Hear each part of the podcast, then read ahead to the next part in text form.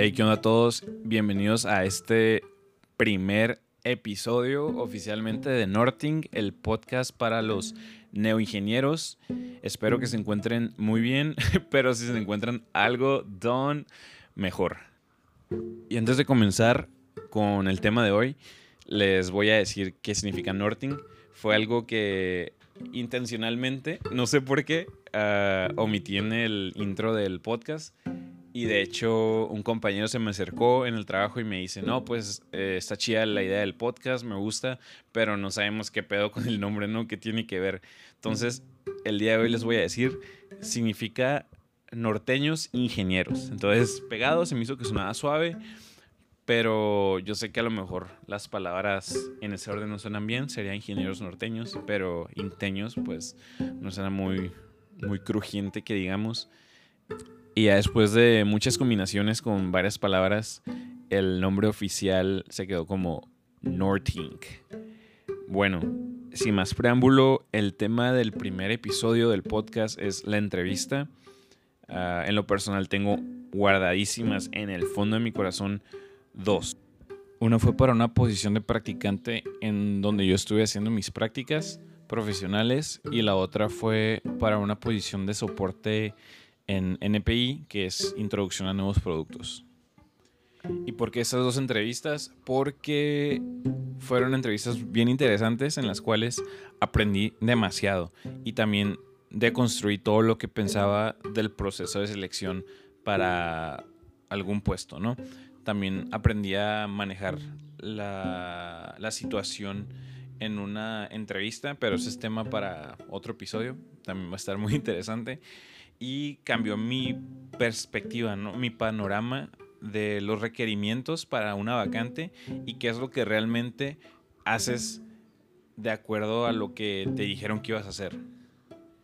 Y tomando un poquito de contexto, como les mencionaba en el intro del podcast, yo estudié bioingeniería en UABC, que es la Universidad Autónoma de Baja California, y la neta en la carrera aprendí cosas bien interesantes, cosas complejas como química orgánica, fisiología, anatomía, circuitos lineales, aprendí óptica y acústica, aprendí sobre microcontroladores y microprocesadores y son temas que la verdad nunca pongo en práctica. Em, ¿Por qué? Porque yo me dedico al, al sector médico de manufacturero. Y la verdad, sí son cosas interesantes, son cosas complejas que como en otras ramas puedes aprender otro tipo de temas con el mismo nivel de complejidad o mayor que pues no, no se usan y se nos da un enfoque mayormente hacia la investigación cuando siendo realistas la minoría de las personas que egresan de, de, las carreras de ingeniería se dedican a esto de la investigación. Y no se nos da un enfoque en lo que la neta la mayoría de nosotros vamos a terminar haciendo, que es prestar nuestros servicios en alguna empresa manufacturera. O sea, ya no sé, yo sé, ya no sé cómo son en, en, ingeniería industrial, que pues es el enfoque, ¿no? Pero la mayoría de las carreras que estaban en el campus en el cual yo estudié eran, eran tópicos más enfocados a la investigación que por algunos factores externos el sector de la investigación no termina siendo algo muy atractivo para muchos uno muy importante, pues la verdad es el económico, mínimo a corto plazo, en comparación a una empresa. Y bueno, aparte de que no se nos enseñan más cosas referente a lo que la verdad la mayoría de nosotros vamos a terminar haciendo, pues no, no conocemos lo que es una entrevista, no conocemos qué son las cuáles son las actividades que, se realizan como diferentes roles de ingenieros de calidad, de manufactura, de procesos, etc. Hay otra cosa que fue un problemón y la neta me imagino que todavía es. Eh, les cuento, las prácticas profesionales en la escuela en la que yo estuve eran obligatorias, pero la escuela no tenía convenio con ninguna empresa. Entonces, tú estabas en manos de un cuerpo completamente externo, ajeno a lo que es la institución educativa y dependes de ellos para que tú puedas egresar de la, de la universidad. Entonces, te ponían en una posición bien difícil porque tú, pues la verdad, no dependía de ti si encontraras prácticas profesionales. Y la, la, universidad se lavaba las manos diciendo, no, pues los estamos preparando para el mundo real, para que vayan viendo cómo están las cosas. Pero, o sea, si no encuentras un trabajo, pues no, no es por tu culpa, no es porque no fuiste movido, no es porque no eres inteligente, no es porque no tienes la capacidad de hacer el trabajo, simplemente la vida está súper random, o sea, por muchas cosas puede que tu currículum no haya pasado el filtro de recursos humanos, a lo mejor no está muy suave visualmente, a lo mejor no supiste que escribir en el currículum y las personas que son reclutadores pensaron que no tenías las calificaciones necesarias para poder desarrollar el puesto, pero la neta eso tampoco es tu culpa, no fue mi culpa en su momento, porque no es algo a la cual se le tome demasiada importancia. O sea, a ti tú tienes que saber cómo resolver esta integral, tú tienes que saber cómo obtener un, modelo matemático de X cosa, ¿no? Porque es lo que aquí te enseñamos, pero ya para encontrar trabajo, pues es estupendo. Y o sea, la verdad, estoy muy agradecido con, con mi escuela porque me preparó para la vida, para la vida real. Entonces, por eso salimos adelante. y eso no es todo. O sea, ahora imagínate, tú tienes fechas establecidas según un calendario para hacer las prácticas profesionales. Y o sea, tú sabes, bueno, la neta todavía no sabes que hay un proceso de selección que es tardado, que toma mínimo, mínimo, ponle que una semana. En una situación muy chida, tuviste mucha suerte. Pero lo normal es que tome mínimo dos hasta un mes, dos meses para poder obtener alguna posición. Pero tú tienes, empezando el semestre, un mes para encontrar trabajo y hacer tus prácticas. Entonces, Imagínate que no encontraste un lugar para hacer tus prácticas o lo encontraste pero fuera de fecha. Pues bueno, te jodiste por seis meses más porque ese semestre no te vas a graduar. Y pues la verdad está medio chafa, pero hay que ver el lado bueno de las cosas.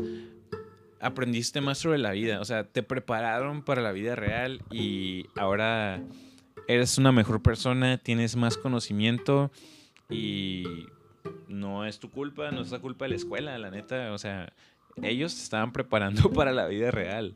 Y bueno, yo sé que algunas personas se pueden preguntar, oye, pero no puedes hacer las prácticas antes. Sí, sí las puedes hacer antes, pero la verdad está muy pesado. O sea, el, el mapa curricular de la escuela, o sea, de tu programa educativo, no está diseñado para que estés trabajando. O sea, es una joda estar trabajando y estar estudiando 10 materias por semestre, 9 materias por semestre. O sea, normalmente, o como lo fue en mi caso y algunas carreras de, mi universidad, el último semestre es el semestre que está diseñado para que tú hagas tus prácticas. Ok, ¿cuál fue mi experiencia? Yo estaba perdidísimo, perdidísimo. No conocía ninguna empresa aquí en Tijuana. Yo no conocía cómo hacer bien un currículum, no sabía cómo comportarme en una entrevista y me fui a buscar en internet en el lugar por excelencia para aprender cosas, la mejor academia, YouTube y comencé a, a buscar varias cositas para poder lograr tener una posición y no perder un semestre. Y la verdad, pues no quería, no quería que me prepararan de esa manera para la vida. no quería tener esa nueva habilidad que te da la escuela cuando no encontrarse prácticas, pero está siendo preparado para la vida real. yo estuve marcando porque no conocía tampoco, no conocía algunas páginas para buscar trabajo, para buscar empleo, como lo son Empleo Nuevo, Indeed. Yo nada más ponía el nombre de la empresa en, Google, buscaba el número y les marcaba, no, pues soy, soy Josué y quiero saber si, si tienen alguna vacante para practicante, X cosa, X cosa. Y muchos me mandaron bien lejos, pero en las que no, fueron dos. Y de hecho, las, las, las entrevistas que conseguí fueron marcando por teléfono, entonces fui, fui afortunado, fui un suertudo. Entonces obtuve dos entrevistas, pero de la que les quiero platicar es de la segunda. Cuando llamé a esta empresa, me dijeron que ellos tenían dos vacantes de practicante, una para practicante en ingeniería de calibración y la otra en ingeniería de EHS, que es seguridad y higiene. Y la verdad no me llamaba la atención la de seguridad y higiene, pero fue la primera entrevista que tuve. Yo más como por mi perfil, por a lo cual me estoy inclinando en la carrera, yo pensaba que calibración iba a tener un mejor desempeño y me iba a llamar más atención. Me llamaba más atención, pero que me iba a gustar más. Pero, pues nada, de hecho terminé teniendo nada más la entrevista de EHS porque me dijeron que tenía más perfil para esa posición. Pero por la situación actual en su momento no me podía poner mucho los moños. No quería perder más tiempo, necesitaba asegurar un trabajo de que ya.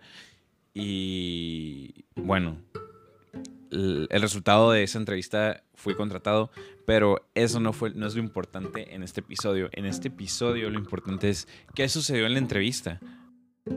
Para empezar, yo nunca recibí ninguna descripción de trabajo, ninguna descripción del puesto. Yo no tenía idea de qué se trataba, nada más no me gustaba cómo sonaba seguridad y higiene. Pensaba que iba a ser algo súper chafa. La neta, no está súper chafa simplemente no era no era lo que a mí me gustaba, ni me gusta. Yo me rifé para la entrevista, dije, pues sobres, aquí de aquí somos. llegué, ya llegué a la entrevista, me dijeron la hora, todo bien, que informar el rollo.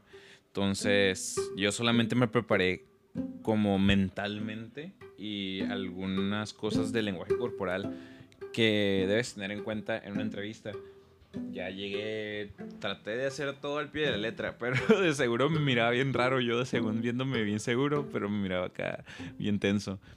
Pero tal vez no, a lo mejor, pues por eso me contrataron, ¿no? Me miraba muy seguro de mí mismo. Y me comenzaron a hacer preguntas de, de mi background, como en, la carrera de ingeniería. Ya les comencé a platicar de, los temas en los cuales yo tenía dominio en ese momento. Pues que diseño mecánico, que temas de, de fisiología, temas de química, que programación. Y ya me escucharon un rato. Yo les estuve cotorreando eso como por 20 minutos y ya se terminé de decirles y se me quedan viendo y me dicen, no, pues la neta, no vas a usar nada de eso aquí en el puesto el puesto se trata de que hagas análisis de ergonomía. ¿Tienes alguna experiencia haciendo ese tipo de análisis? Le dije, pues la verdad, nunca había hecho absolutamente nada de eso, pero yo les dije que sí, que, que sí conocía, pero yo nunca les mentí. Entonces, tienes que decir que sí, pero sin mentirles. Porque no manches, o sea, yo traté de rifarme tirándoles verbo, o sea, no mentiras, sino verbo, diciéndoles palabras bonitas de lo que yo sabía hacer. Ay, pues resulta que no les sirve para nada. Bueno, pues entonces tenía que jugarme otra carta. Y ya les empecé a contar eso, les empecé a contar que tenía, había tomado liderazgo en varios proyectos de la escuela.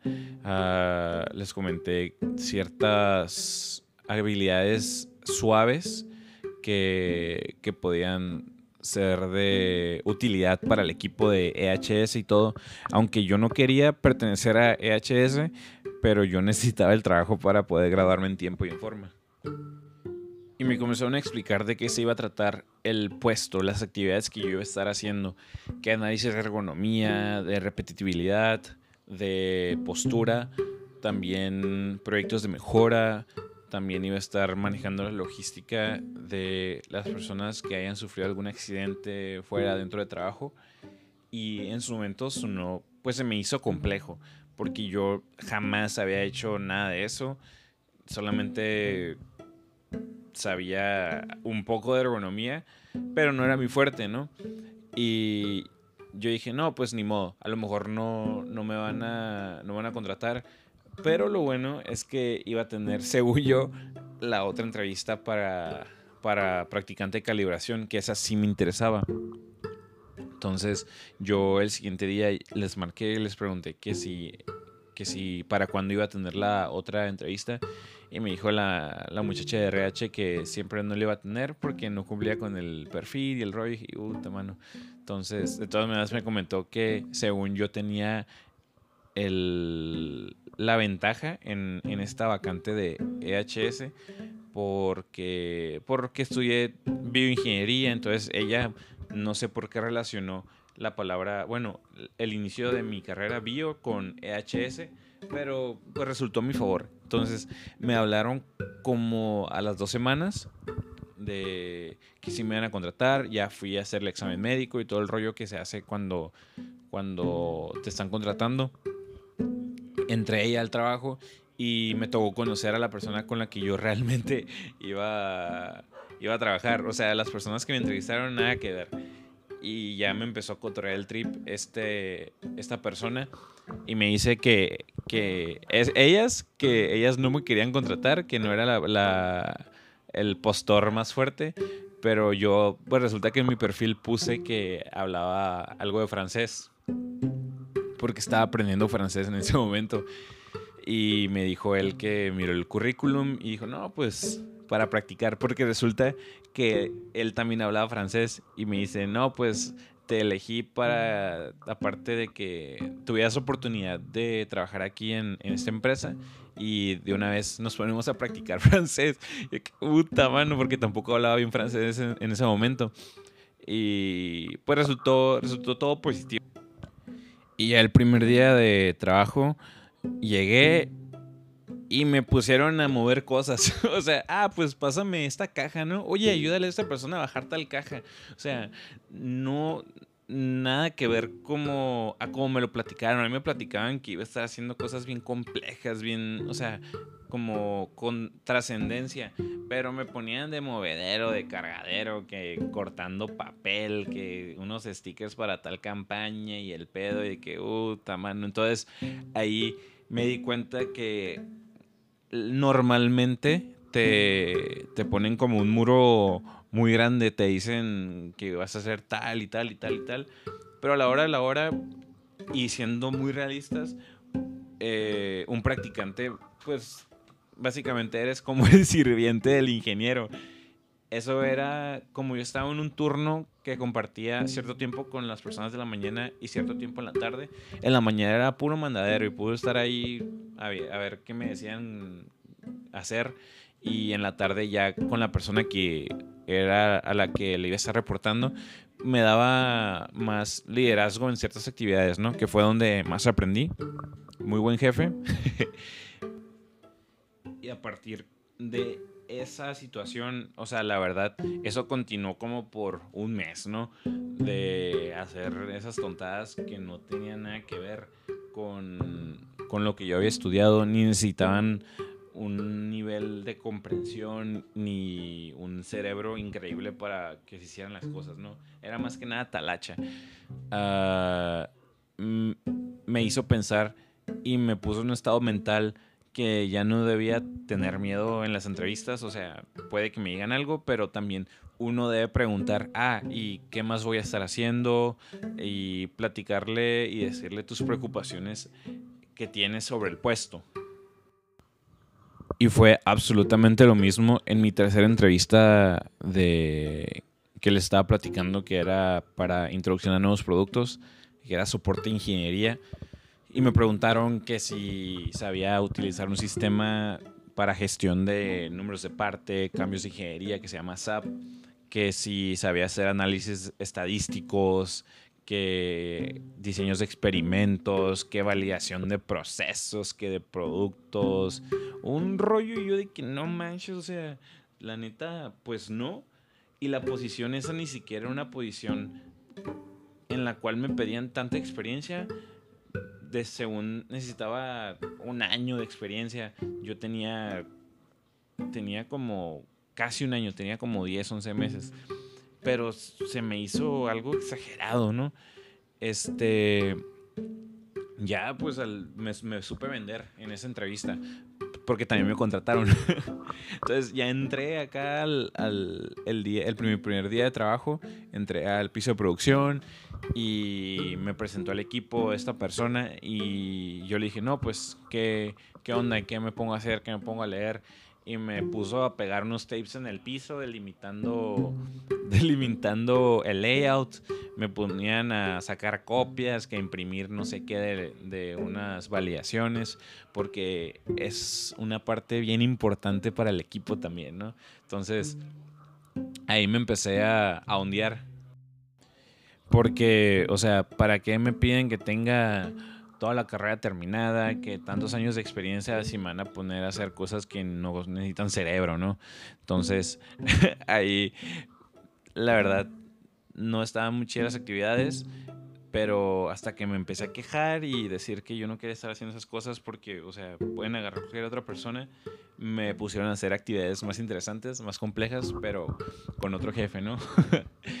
a lo que voy es no, a no tener miedo de lo que te puedan estar diciendo en la entrevista, que pueda parecer algo intimidante, porque realmente a final de cuentas termina no siendo ni un cuarto de lo que te están contando o lo que te dicen que necesitas saber.